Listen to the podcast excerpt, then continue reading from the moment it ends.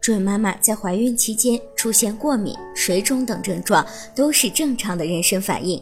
可是，准妈妈或许不知道，服用过多的补品、吃过敏的食物也会引起皮肤过敏。所以，准妈妈在怀孕期间不要补的太多。以前如果吃某种食物会过敏，怀孕的时候要禁止食用。如果在吃某种食物时出现全身发痒或者气喘、心慌的症状，需要立即停止食用。严重的时候需要立刻就医。准妈妈出现皮肤过敏，一般对胎儿不会造成不良影响。可是如果乱用药物，某些药物就有可能进入胎盘，妨碍胎儿的生长发育，导致胎儿出现畸形等情况。